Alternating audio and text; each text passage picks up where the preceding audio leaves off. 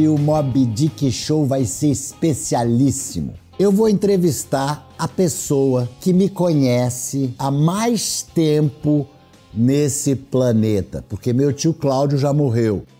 Então, eu vou entrevistar aqui o cara que me conhece há mais tempo nesse mundo e que tem uma ligação muito grande com a minha família, porque ele é de Santa Rita do Passa Quatro, onde tem muitos Margutes, porque eu chamo Ricardo Petralha Margute.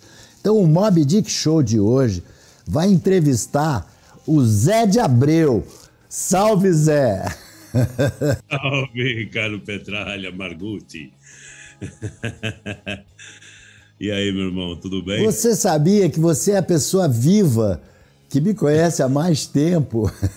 Cara, pensando nessa live é, é, hoje, pensando nessa entrevista de madrugada, eu me lembrei muito da casa dos Margutti lá em Santa Rita, que eu frequentei muito. Era uma casa enorme, de dois andares. Dois andares e embaixo do primeiro andar, do térreo, ainda tinha um porão alto, onde a gente jogava pif-paf, poker. E a família toda, era uma família muito eh, grande, eles tinham seis ou sete filhos, e, e, e todos jogavam basquete, eles eram enormes e muito bonitos. Era uma família. Eu, eu, eu, eles gostavam muito de mim, eu gostava muito deles. E eu me sentia muito honrado que eles gostavam de mim, porque eles eram uma família muito especial. Eram muitos. Eram muitos. Tinha o Nica, esse que jogava basquete, que depois ficou dentista, o Nica Margutti. O Nica foi prefeito de Descalvado, virou político, saiu de Santa Rita, foi para Descalvado, virou prefeito de Descalvado, era o mais velho. Mas tinha o Vitório, tinha o Vitorinho, tinha o Vitório, que era o filho, era o que tinha o nome do teu tio, né? O Vitorinho. Ah, tinha Varanice, eram muitos. Eu era amigo do mais novo, que me foge o nome, que era meu colega de classe.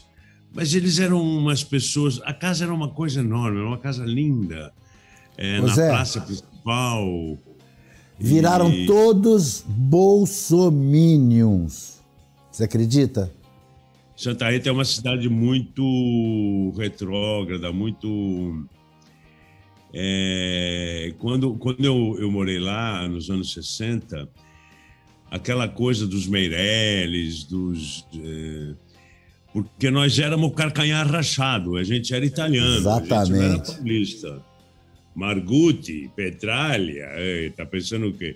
Eu, meu pai era goiano, era Pereira de Abreu, mas veio de Goiás, português. Agora, minha mãe era Menegas Lote. E ele chamava a gente de carcanhar rachado porque a cidade era dos Meirelles, dos, dos Costa, dos. Como é que era o nome? Do Palma, do. Uh, sei lá, os nomes de rua lá, né? É Avenida Severino Meirelles, Avenida Vitor Meirelles. É. Né? Eram, eram os paulistas quatrocentões, é. é. donos de fazendas de café, que importaram os italianos para substituir os escravos. Os nossos antepassados vieram para Santa Rita, do norte da Itália.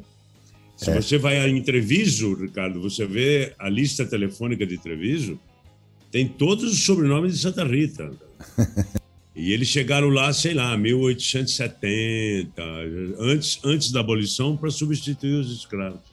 Ô Zé, mas a minha família vem também de, Santa Cruz das Palmeiras, né? Ah, é do lado, é do lado. Uma estradinha de fazenda que ligava as duas cidades. Aí, Zé, por incrível que pareça, não sei se você lembra da Célia Margutti. A Célia Margutti era minha prima de segundo grau. E quando eu estudava no internato, a Célia, que hoje é bolsominion completo, a Célia foi a, ela estudava na Faculdade de Filosofia de Rio Claro. E ela me ajudava nas redações de português, que eu tirava sempre notas ótimas. E ela me levava para tomar lanche e tal.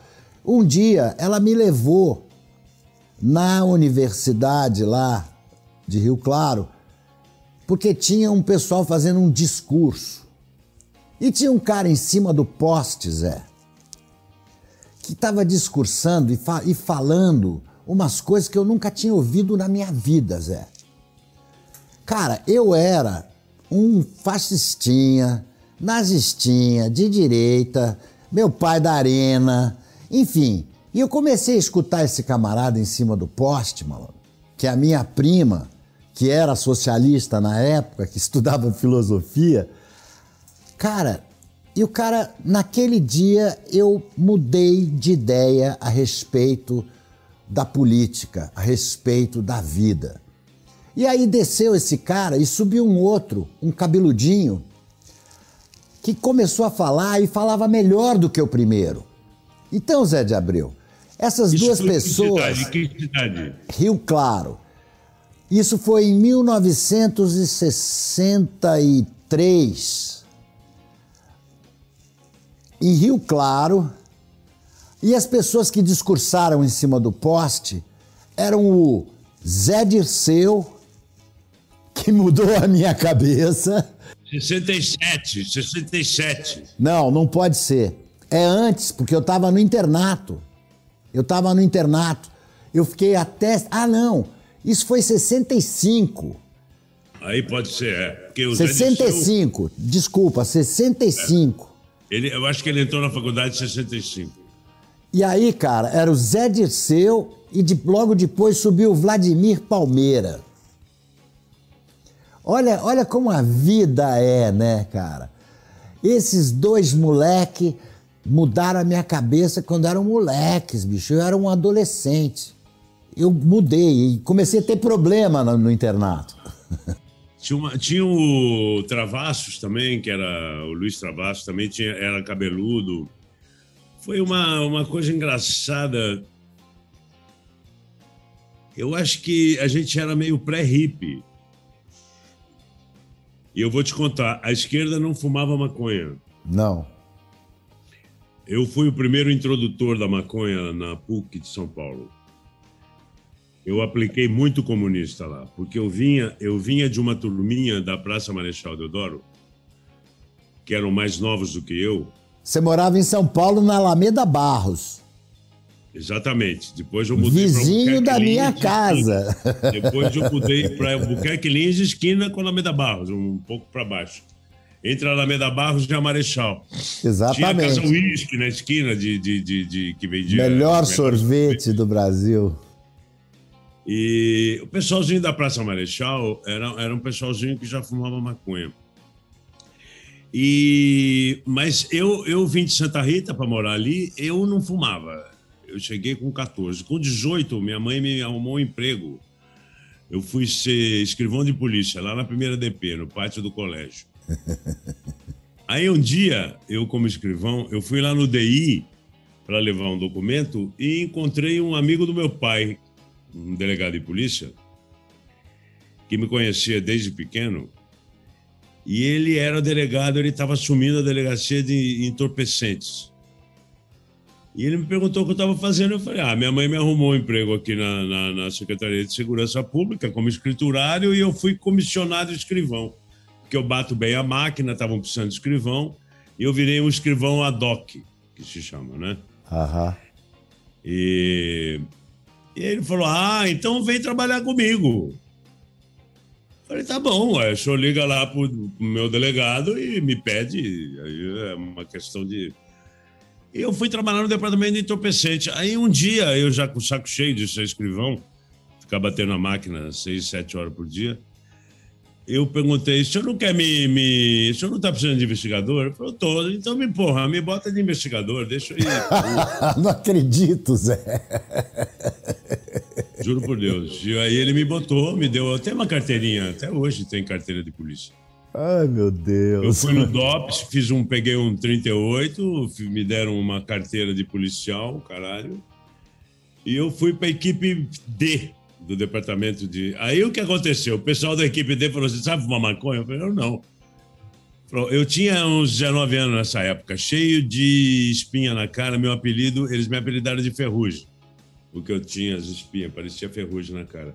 Aí eles me ensinaram a fumar maconha e eu comecei a aprender traficante. Eu, eles me botavam numa boca, eu ia lá, comprava. Quando eu estava com a maconha no bolso, eu, eu dava hora de prisão. Polícia abraçava o cara, já vinha todo mundo então, e Só que o que acontecia, bicho, era muito louco, porque a delegacia teve que fazer cota de flagrante, porque eles levavam o cara para a viatura, me deixavam num bar tomando um café e eu pegar o dinheiro do cara, entendeu? e soltava o cara, pegava a maconha, pegava a grana, soltava o cara. Eu falava, eu não vou participar dessa merda, não vou participar dessa merda, não quero saber. Eles falavam assim, sabe o que, que é, Zé? Ele vai gastar o dinheiro com o advogado. O advogado vai soltar ele. Porque é flagrante forjado. O advogado vai provar que você foi comprar maconha e, e, isso no Brasil é proibido, chama flagrante forjado. Se a polícia souber que um crime vai ser cometido, ela tem que evitar o crime. Nos Estados Unidos pode. Você está andando na rua, vem uma moça bonita e fala assim: Olha, 50 dólares, vamos para minha casa? E você fala, vamos? Ela fala, sou polícia, algemado e te leva em flagrante por exploração de prostituição. No Brasil, isso é flagrante forjado, é proibido na lei brasileira. Então, os policiais me falavam: não adianta nada levar ele para a delegacia, ele vai assinar o flagrante. Cinco dias depois, ele vai ser levado ao juiz, ele vai gastar a grana que ele vai dar para gente com o advogado, e o advogado vai soltar ele, ele vai dizer que quem comprou foi um policial e a gente. Foda-se, o negócio é prender, tomar a grana dele e soltar mesmo. Eu não queria participar disso, eu ficava com um pouquinho da maconha e tal. Aí uma hora encheu o saco, mas eu aprendi a fumar maconha na polícia. Olha só. E eu levava para os amigos da Marechal a maconha da polícia. Então ali ninguém mais comprava, entendeu? Eu comecei a levar para o pessoal da faculdade. E eles adoraram, adoraram. eu lembro uma vez, eu, no primeiro dia de aula que eu conheci o Sérgio Seu e tal, e, e o Omar Laino era um outro era presidente do centro acadêmico, me levou para o Tuca, para o ensaio do Tuca. E depois eu entrei no Tuca, foi lá que eu comecei a ser ator. E eu comecei a levar maconha para os ensaios do Tuca. E os atores e os, e os universitários atores, obviamente, já estavam no teatro, adoraram maconha. Ô Zé, que ano você nasceu? Eu nasci em 46, eu sou bem mais velho que você. Não, você tem quatro anos a mais que eu. Eu tinha 14 e você tinha 18, né?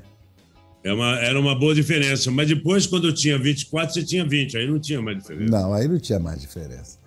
Agora não tem mais diferença. Porra, e foi muito engraçado o, aquela história dos caras do dia que você foi tomar vacina. Por que, que você tomou vacina primeiro que todo mundo?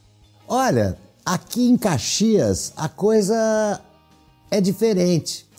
Chegou um dia que eh, apareceu na internet, no jornal, pessoas com 70 anos ou mais podem vir tomar a vacina.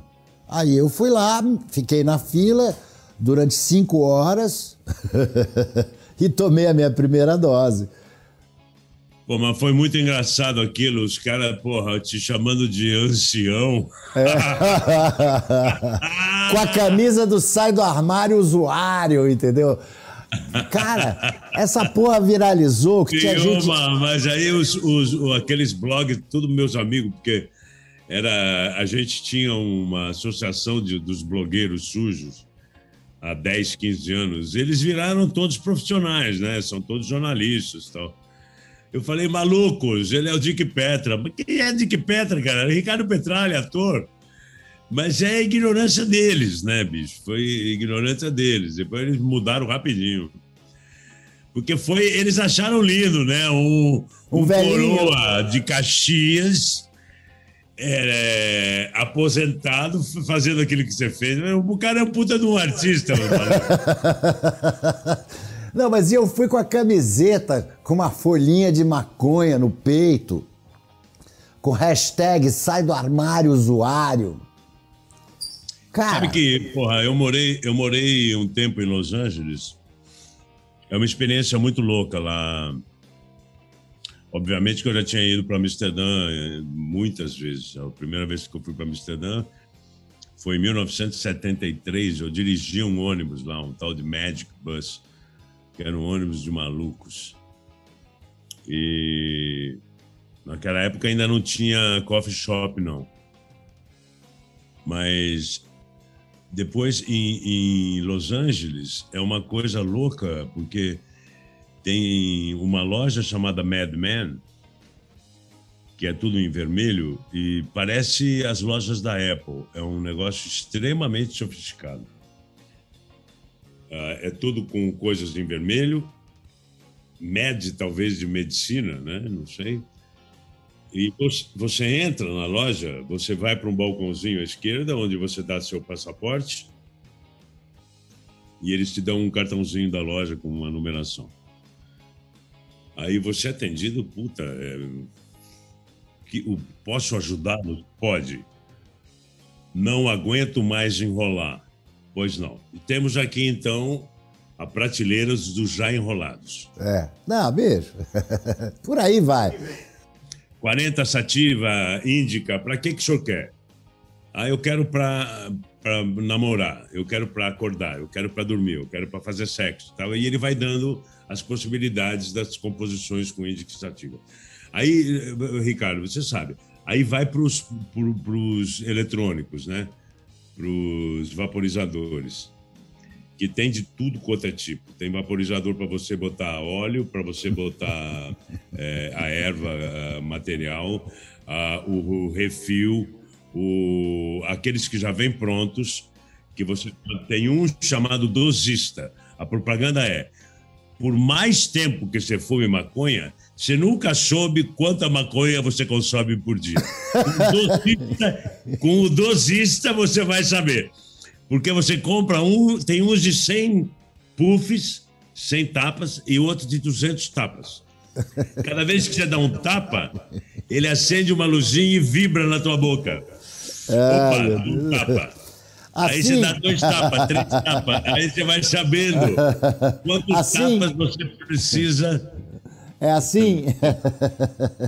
Quantos tapas você precisa para ficar doidão? E também tem, e também tem para é assim. dormir, para acordar. Esse é o, é o. Esse é o vaporizador de ervas e é o vaporizador também de, de uh, extratos. Aqui embaixo. Líquido, de... Serve para líquido? Serve para líquidos, serve... líquidos não, porque líquidos não é uma coisa legal. Aquela, aquela canetinha não é uma coisa legal porque tem glicerol. Mas a propósito que a gente está falando desse monte de coisa a respeito de maconha, ô Zé, eu queria saber se você sabe. Uh, uh, quer dizer, eu estou super em contato com essa coisa das legalizações nos vários países e tal, e tenho percebido que nesses países todos, sempre a legalização é feita do ponto de vista do capital. A única que fugiu um pouco foi a legalização do Uruguai, que foi uma pressão da sociedade, do usuário que cansou de ver os seus semelhantes indo para a cadeia por simples consumo de uma planta uh, e resolveu se posicionar diante do governo. Aí, graças aos céus, eles tinham o Mujica lá, né? E, porra, o Mujica sacou e colocou uma lei que ela uh, privilegia o usuário, ela descriminaliza o usuário, o plantador que planta em casa para uso próprio. Ela estabeleceu que quem não e pode. Ela estatizou, né? Ele é. estatizou o comércio. Estatizou o comércio, tem nas farmácias, né? Tanto a erva como os extratos, os óleos, os diversos níveis de canabinoides dentro. Tem uns com mais CBD, que são para dormir, tem uns com mais THC, que são para dor, que são para outro tipo de coisa. Então, Zé, eu tô aqui no Brasil sofrendo dessa lei, que é uma lei racista, que foi criada em 1830. Não sei se você sabe, o Brasil foi o pioneiro em, em criminalizar o usuário.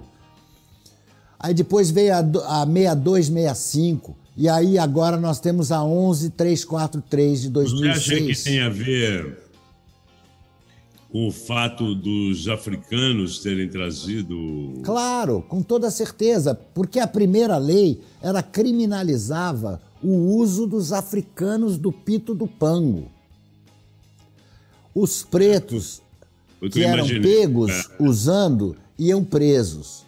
E os brancos que eram pegos usando pagavam o equivalente a uma cesta básica mínima. Então era isso a lei do pito do pango. Hoje em dia, essa lei que está sendo criada aí, esse modifica o artigo 2 é, essa aqui é do Paulo Pimenta, né? Do, do Paulo PT, né? Teixeira, né? do Paulo Teixeira do PT. Do Paulo, do Paulo Teixeira, não, misturei os dois deputados. É do Paulinho. Paulinho. Paulinho é uma pessoa maravilhosa. Ele é muito meu amigo. Se você precisar de falar com ele. O Pimenta ou o Teixeira? Teixeira, ambos. Então nós Mas temos, que, nós temos que buzinar na orelha do. Fez a lei. É. O Teixeira que fez a lei, o, né? O, o, Teixeira é o presidente, porque foi, essa lei é do Mitidieri. Mas o Teixeira é o presidente da comissão e o Luciano Dutti é o relator. Tá, Mas tá então, a propósito disso, essa lei, na minha opinião, é a versão 2021 da lei do pito do pango. Porque ela estabelece que empresas, o capital, possam uh, comercializar maconha, plantar maconha, que universidades possam estudar a maconha, o que já é um grande passo, e que as associações de pacientes possam plantar para os seus pacientes e prover-lhes óleo.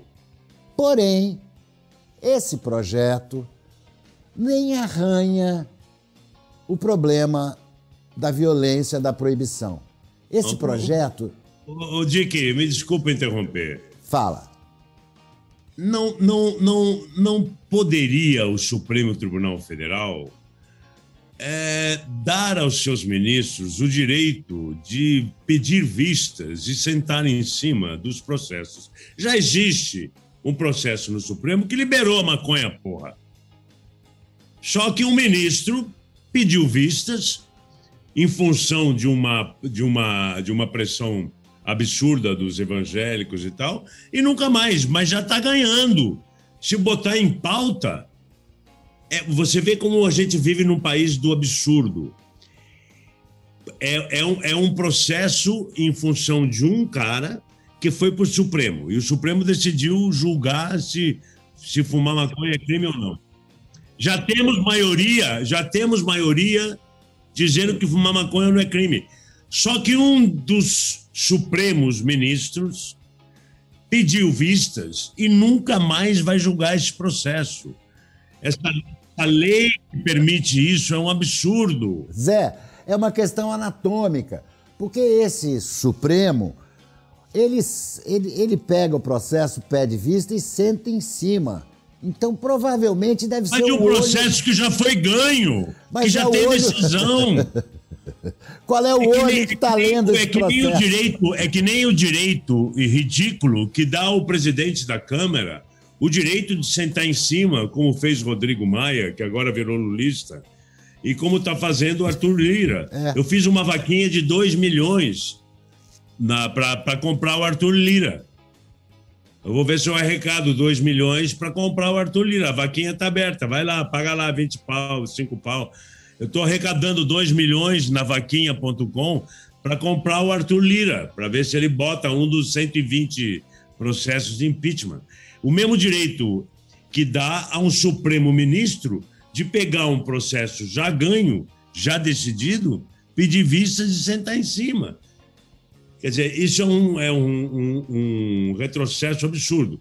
Desculpa te interromper, volta a ter a palavra, meu querido. Querido, é exatamente isso que você está falando. É esse, esse processo aí é exatamente por causa de um preso que foi pego com maconha dentro da prisão. Quer dizer, os caras não conseguem nem. Tô fumando camel, tá, polícia? Não adianta bem me prender porque é camel. E nem se fosse te prender, você é um usuário. Você ganha bem mais como ator do que se você fosse vender um baseadinho ou comprar um.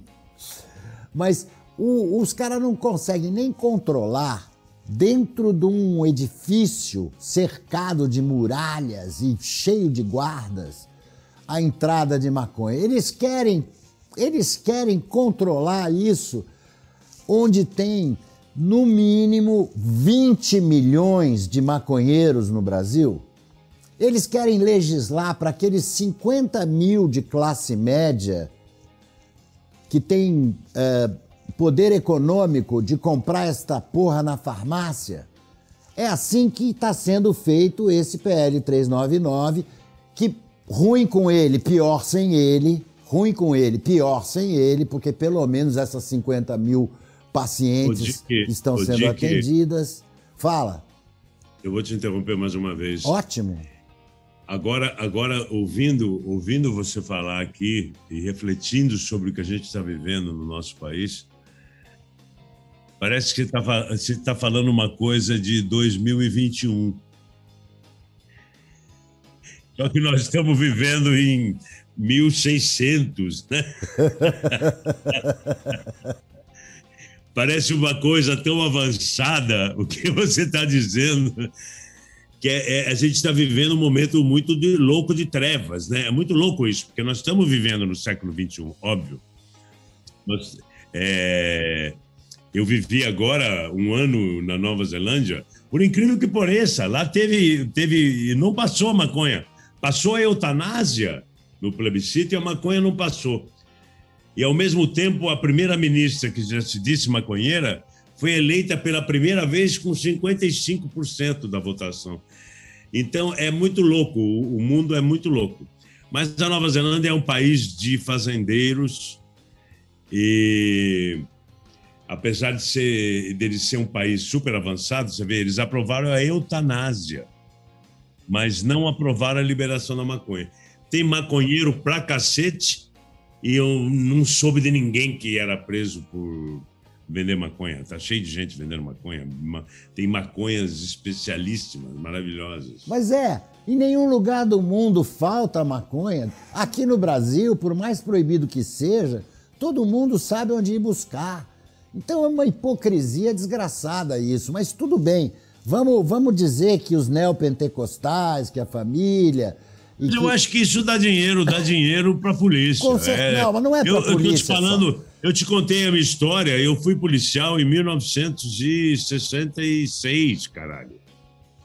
Pois é, Zé. As delegacias que mais tinha policial a fim de ir eram entorpecentes e, e a delegacia de costumes, que era para tirar dinheiro das putas e tinha dinheiro dos traficantes, porque os policiais, mesmo os policiais é, católicos, que tinham muitos, eles falavam: o traficante, a puta, não faz mal para ninguém. Eles não estão roubando, eles não estão matando, entendeu? Não tem o crime de tráfico ou de prostituição na, na igreja. Não é. é. A puta tá dando o que ela tem, tá dando o corpo dela. É proibido, então ela tem que me pagar um X por semana. O traficante, ele só vende maconha para quem quer comprar. O cara quer comprar. E os policiais todos fumavam. E, e, e, eu aprendi essa história. Ninguém fuma um baseado e vai matar. Ninguém fuma um baseado e vai assaltar banco. Quando a gente fumava na viatura, bicho, tinha que esperar passar o barato, porque você não ia prender alguém doidão. A gente muitas vezes fumei, eu me lembro disso, cara, os caras me levando para a faculdade no, no minhocão, de sirene ligada e, fumando, não era, não passava um pro outro, não, era um baseado para cada um. Porque não tinha essa coisa da integridade. Quando a gente compra prensadinho, é uma questão econômica de soberania nacional. Porque olha só, se a gente compra o prensadinho, a gente compra o prensadinho do Paraguai, da Colômbia, e a gente exporta dólar em espécie. A gente. Essa grana vai em espécie para lá. Quando você compra o remédio que está à disposição na farmácia, o remédio que chama Mevatil, que é maconha. Hoje a maconha está legalizada no Brasil. Para classe média e para classe alta, está legalizado. Entra na farmácia com a receita e compra aquela porra. Custa R$ 2.500. R$ 2.500 o quê? Um vidrinho. um vidrinho que é a metade de um vidrinho daqueles tipo de 100 ml que as pessoas dão de óleo artesanal. Entendeu? Então, Zé, o SUS Agora tem uma jogada lá do Osmar Terra de botar a Prate Dona Duzi no BNDES e o cacete para ser o monopólio da venda para o SUS. E eles vão ser bonzinhos, eles vão vender um pouquinho mais barato, a 2,300. Então o contribuinte, por causa da proibição, vai pagar para a Prate Dona Duzi, porque pra... o SUS tem que dar de graça esse remédio. Tem mais de 2 mil pacientes necessitando desse remédio. Mais de 2 milhões. Ah, 2 milhões. 2 claro. milhões. Não, imagina o que vai custar se for comprar da Prate Dona Duzi. Imagina o que vai custar isso se a gente tiver que importar esse insumo, porque é o que vai ter que acontecer. Ninguém aqui pode plantar. O, o, o, o Dick, esse, esse assunto, eu acho que mistura com um monte de temas, né? com um monte de coisas que o governo Bolsonaro está. A, impressão não, que eu tenho. Mas não é do governo com... Bolsonaro isso, cara. Isso é da Lei não, 11343, eu que sei, foi eu sei, eu editada sei. durante o governo. Não, é muito anterior, Lula. mas o, o, o, governo Bolsonaro, a impressão que tem, falei isso com o Lula do dia, é que tem uma comissão para ver tudo que é para foder as minorias. E eles estão procurando. claro. Eles estão procurando tudo que é para ferrar. Maconheiro, índio. É, Agora, esse é... idiota desse Frias mandou, mandou uma cagada fenomenal também, falando aí que, que a partir de agora, não sei o quê. Não, liberar... então, eu acho que, eu acho que, que essa pauta da, da maconha, da liberação da maconha, eu acho que deve ser uma pauta do Lula, entendeu? Do, do, do governo de esquerda. Por Como favor. um monte de outras pautas libertárias, entendeu? Precisa uma parar coisa com que, essa que... caretice, Zé. Precisa parar essa caretice. Coisa... Não, rapaz, o Lula surpreendeu não só a classe artística naquela reunião que teve há três semanas aqui no Rio, como surpreendeu o pessoal de favela, a, a, da, do, o, as organizações comunitárias que ele se reuniu de manhã e cobraram muito dele, e ele fez uma autocrítica em relação a um monte de coisa. E ele fez uma autocrítica pequena em relação à cultura, e no dia seguinte de manhã, que eu fui lá tomar um café com ele, só nós, e ele me falou que ele, ele, ele sente que ele deixou de fazer um monte de coisa. Em relação à cultura, ele sente muito. E a gente teve um papo muito, muito legal. E ele, ele não disse só para mim, ele tem dito assim: só me interessa voltar a ser presidente se eu fizer um governo muito, muito melhor do que os outros dois que eu fiz. Não estou falando de PT, não, estou falando de Lula, porque há uma diferença entre lulismo e petismo. E uma das coisas que eu acho que o Lula vai, vai entrar de cabeça é nessa, nessa, nessa área identitária, sabe? Nessa área de proteção às minorias, de liberação de maconha, de proteção. eu tô todo arrepiado aqui com essa sua fala, entendeu? Eu tô todo arrepiado eu acho que, porque eu, eu quero te contar. Peraí. Historicamente, peraí. Petra, historicamente, eu acho que os grandes avanços da civilização só se dão depois de crises muito fortes, como as guerras e, e como a pandemia com Bolsonaro. Agora, a pandemia com Bolsonaro se transformou num, numa guerra civil né? entre uh, a ciência, as pessoas que acreditam na ciência, e as pessoas que não acreditam na ciência, que acreditam que a Terra é plana e tal. E o que aconteceu com essa guerra civil? Até hoje matou-se 750 mil pessoas. Então, eu acho que depois dessa guerra, que é uma guerra moderna, né, que é uma guerra da extrema-direita contra o povo brasileiro, ajudado pelos militares, os militares brasileiros só lutaram contra o brasileiro, né? Nunca teve uma guerra Teve aquela chacina no Paraguai, uma besteira outra aqui, outra ali, mas o, o, Exército Brasileiro, as Forças Armadas só lutaram até hoje contra o próprio povo brasileiro. Então, o que acontece? Eu acho que depois dessa, dessa hecatombe que nós estamos vivendo, eu acho que um, um governo de esquerda vai ter que avançar muito. Vai ter que avançar muito. Eu acho que o Lula, quando foi presidente a primeira vez, ele teve que fazer aquela carta aos brasileiros, porque o sapo barbudo assustava até o Brizola, né? E teve que engolir o sapo e tal. E o Lula fez um governo palatável. O primeiro, o segundo, saiu com. Nunca na história do mundo um presidente sai com 87%. Não é de regular, ótimo e bom, não. Era de ótimo e bom. É, elegeu a Dilma, reelegeu a Dilma, apesar de todos os pesares. O fato é que ele está se cobrando, e isso você pode ter certeza, cara, que é um outro Lula, muito mais sábio, né? depois de dois governos, depois de dois governos de Dilma, impeachment, 580 dias de prisão, transforma o Lula num numa coisa muito especial dentro da política brasileira, né? E eu acho, eu acho que essa tua bandeira, essa tua bandeira, essa tua bandeira, quem vai pegar essa bandeira se chama Luiz Inácio Lula da Silva. Eu quero te dizer uma coisa, então, Zé. Pra, porque teve uma hora que estava falando aí e que eu comecei a ficar arrepiado aqui. É completamente sintonizado com o que a gente vai fazer agora.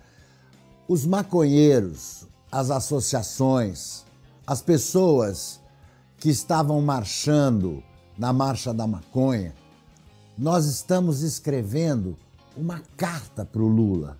Nós a estamos... gente faz um encontro, talvez não público, porque eu não sei politicamente. Não, mas então, a gente está escrevendo uma carta para ele com a voz das pessoas que não foram ouvidas pela comissão do PL 399 mesmo as vozes que foram uh, uh, nas audiências públicas, que uh, alertaram para esse problema, de que a guerra às drogas não é uma guerra às drogas, é uma guerra às pessoas.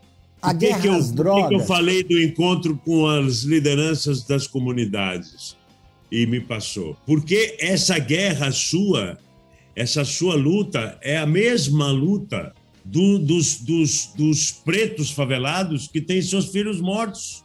Você está tentando salvar pessoas que precisam do, da medicina maconha. Não, não, eu tô querendo salvar esses caras também, Zé. É óbvio, claro, claro, claro, claro. É bravo, é isso. É isso que é isso não tem que é, sentido, uma lei. é a mesma batalha, né? É a mesma luta nossa.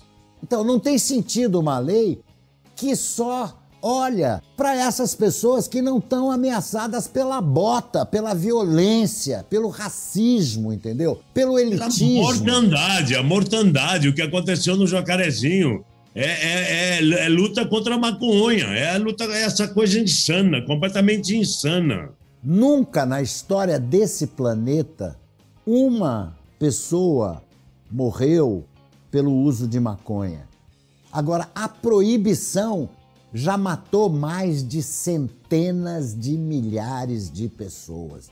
Então, se é uma questão de saúde, a maconha é muito melhor do que a proibição. Não, e outra coisa, nos Estados Unidos, eu li uma vez na revista The New Yorker, os Estados Unidos já haviam gasto um trilhão de dólares e o que conseguiu com esses 50 anos, do, desde o McCarthy, né, quando começou a luta política contra a maconha, dizer que maconha era coisa de comunista, é, gastaram um trilhão, mataram não sei quantos milhões de quantas mil pessoas, e o que aconteceu? Os Estados Unidos virou o maior é, produtor e o maior consumidor de maconha do mundo é. durante esse tempo. É, e a indústria do encarceramento privado lotou as cadeias de pretos e pobres. Exatamente, exatamente. Mas, ao mesmo tempo, a proibição fez com que muitos americanos, policiais ou não, juízes e o caralho, ficassem milionários também. Com a corrupção dentro das polícias e da justiça americana, com essa história de que vender maconha não é bem um crime, não está matando, não está roubando está vendendo para quem quer se prejudicar. Então, você veja que é, os Estados Unidos, que é o grande exemplo de, da, da, direita brasileira, já recuou dessa porra. É, eles, o, o, Trump, o Trump usou a, a cloroquina no começo. Depois, embora ele não tenha vacinado muita gente, ele recuou da cloroquina. Aqui não, até hoje se fala da cloroquina. O Trump começou a vacinar, aqui não. É, é, é foda isso, porque ele, eles, Eles obedecem, a direita brasileira obedece no que interessa, né? Quando há um pequeno avanço, mesmo que seja do Trump, eles ficam para trás. Agora, Zé, não tem sentido uma lei, entendeu? Que não tenha em vista o encarceramento injusto de 70, 80% dos presos que foram pegos com pequenas quantidades de maconha. Então você vai legalizar agora o remédio, porém as pessoas que vendem esse remédio, as pessoas que foram as pessoas que criaram esse remédio para me, porque assim, ó, quem inventou a maconha medicinal não foram os médicos, não foram foram os maconheiros, foram os cultivadores. Foram esses caras que cruzaram uma com outra para tirar uma com mais CBD. E aí, cara, os cientistas, as pessoas ligadas começaram a se informar. Mas quem ensinou isso para a ciência foram os maconheiros, foram os cultivadores, entendeu? Esses jardineiros que vão presos como traficantes, entendeu? É um absurdo. Quem está em cana são pretos, pobres, pegos com quantidades mínimas, menos de 20 gramas de maconha e sem arma, sem arma, sem estar tá cometendo crime violento. E essas pessoas vão continuar presas enquanto grandes empresas vão ter lucro com maconha. Eu acho que enquanto houver sangue de preto. Sabe aquele, sabe aquele enquanto houver sangue de preto e pobre na rua por causa da guerra às drogas. Não pode haver lucro de empresa com maconha no Brasil, Zé. Eu, Eu fico não. pistola com isso, bicho. Não pode, bicho. E quando legalizar, o cara lá na comunidade, na favela, vai ter que poder plantar na laje dele. Primeiro, ele vai ter que poder ter uma laje, porque a, a luta dessas pessoas é por um teto, entendeu? É por uma casa, é antes da maconha. É, a, a luta de, é, esse papo burguês que eu tô levando aqui contigo, bicho, para eles é, não existe. Primeiro eles querem a casa, eles querem o teto, condições, eles querem saneamento básico na favela. É isso que a gente precisa. Aí, quando legalizar, muito bem, eles vão poder plantar na laje deles, entendeu?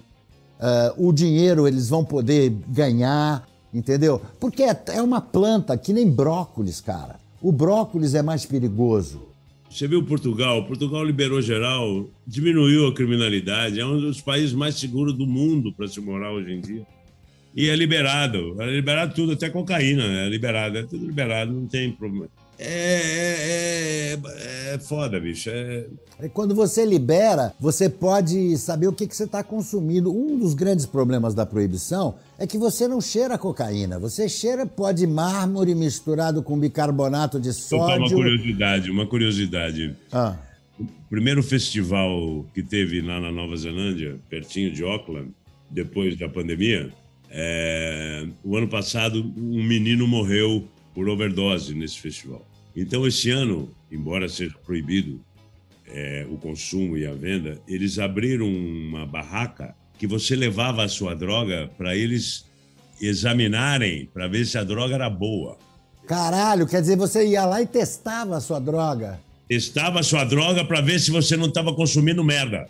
Olha que maravilha. Isso é legalização, cara. Isso é que é saúde. No dia de ir embora, essa, essa tenda que era para testar sua droga é, virou uma tenda para testar seu nível de álcool, porque lá na Nova Zelândia você pode dirigir é, semi-bêbado, não é que nem aqui. Aqui não pode nem um bombom. Lá você pode ter tomado uh, duas taças de vinho ou três cervejas, uma dose de vodka. É um 0,5, sei lá. E aí o que, que eles faziam? Antes de você pegar teu carro, eles mediam sua dose sanguínea igual a polícia. Aí tinha um lugar para você descansar tomando água, porque Olha. depois de uma hora, uma hora e meia, se você toma bastante água, o nível baixa. para você não ser preso e não dirigir bêbado, olha aí. A maconha que o, o governo monstruoso, monstronaro, está querendo colocar no SUS é uma maconha sintética. A maconha sintética é uma maconha que o cara que inventou essa maconha morreu. Entendeu?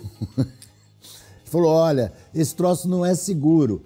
E aí, cara, nós vamos pagar uma fortuna. O SUS Morreu vai pagar de maconha. Uma... não, bicho, mas é.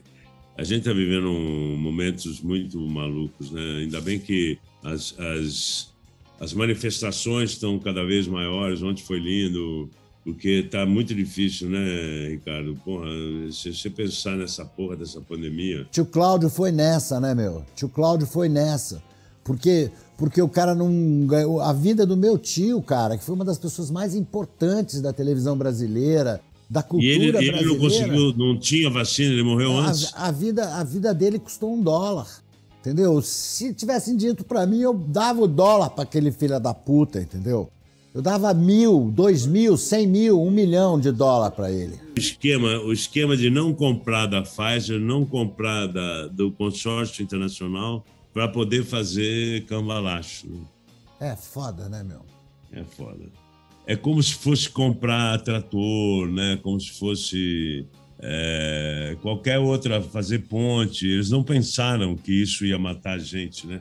Ou como diz o Bolsonaro, o, minha profissão é matar. Eu fui treinado para matar, pô, eu sei matar.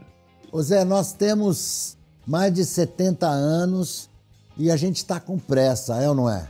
Eu tenho pressa de me ver livre disso, eu tenho pressa de me ver livre dessa proibição. Então eu vou para cima deles, Zé. Não tenho nada a perder, bicho. Eu já vivi pra caralho, eu já fiz coisa pra caralho, eu já fiz todos os personagens, eu já fiz Macbeth, porra.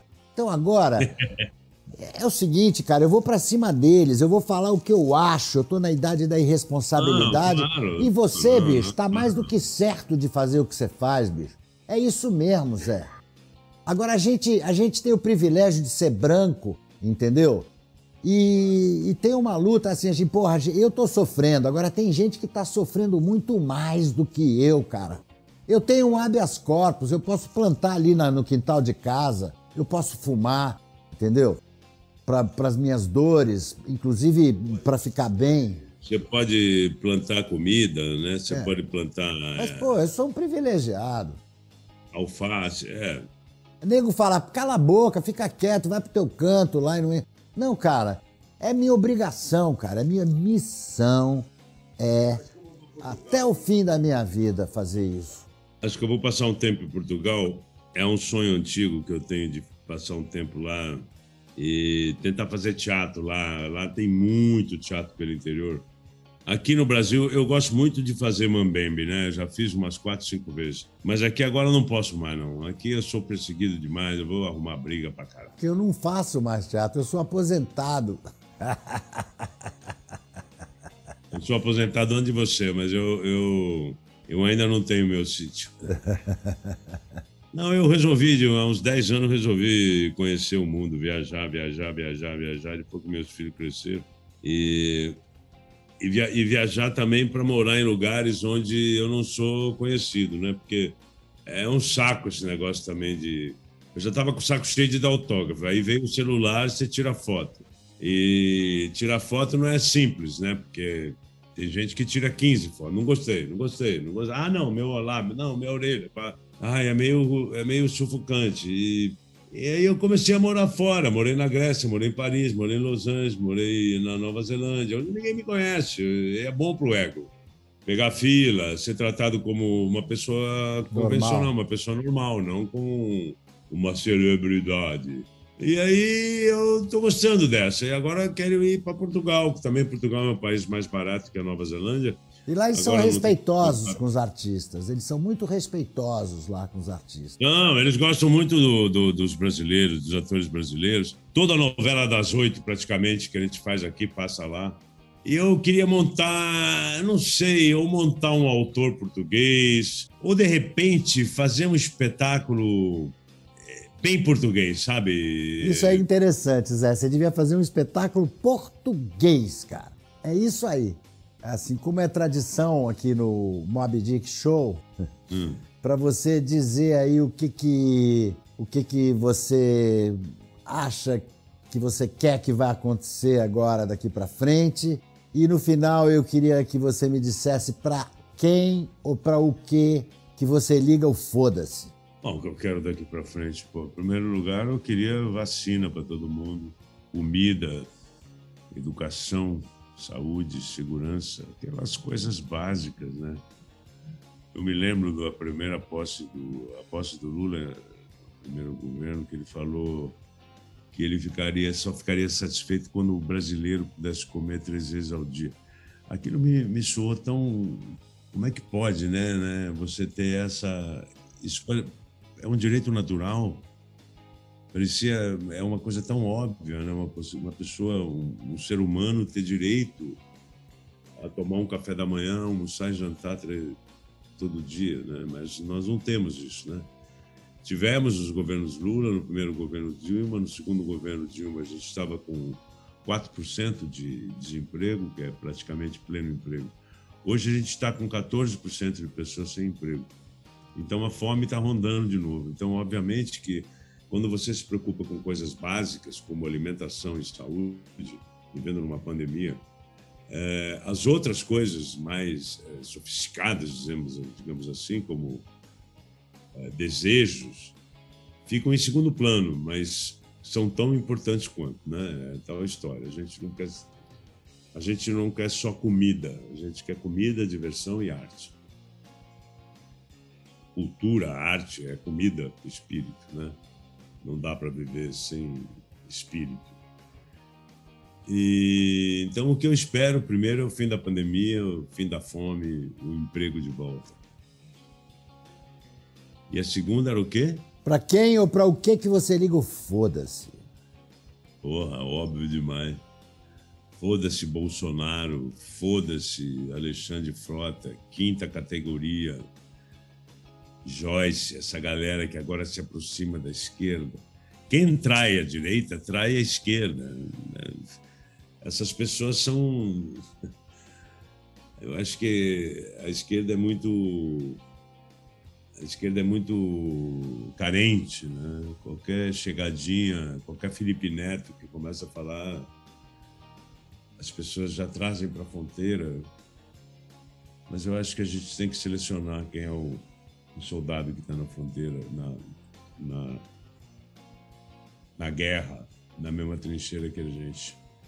Mas eu sou um coroa, velho. Eu, eu te confesso que tenho muito poucas esperanças a minha última esperança é a próxima eleição do Lula.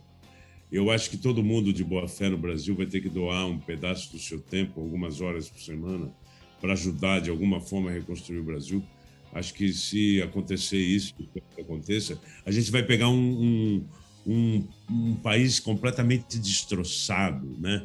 Vai ter que reconstruir o Ministério da Saúde, reconstruir o Ministério da Cultura, vai ter que reconstruir as PMs, vai ter que repensar as, a, as penitenciárias, porque isso tudo fracassou, né? Então, eu quero que você se foda em primeiro lugar, Bolsonaro, em segundo lugar, eu quero que se fodam os seus seguidores. Um beijo, Dick Petra. É isso aí. Muito obrigado, Zé. Muito obrigado pela sua entrevista carinhosa. Eu queria dizer para vocês que o que ele disse é muito importante. Tudo começa no seu voto. Tudo começa com o seu voto. Você é o responsável pelo que vai acontecer daqui para frente nesse país. Então, maconheiros do Brasil, se liguem. Um beijo e foda-se. Beijo, foda-se.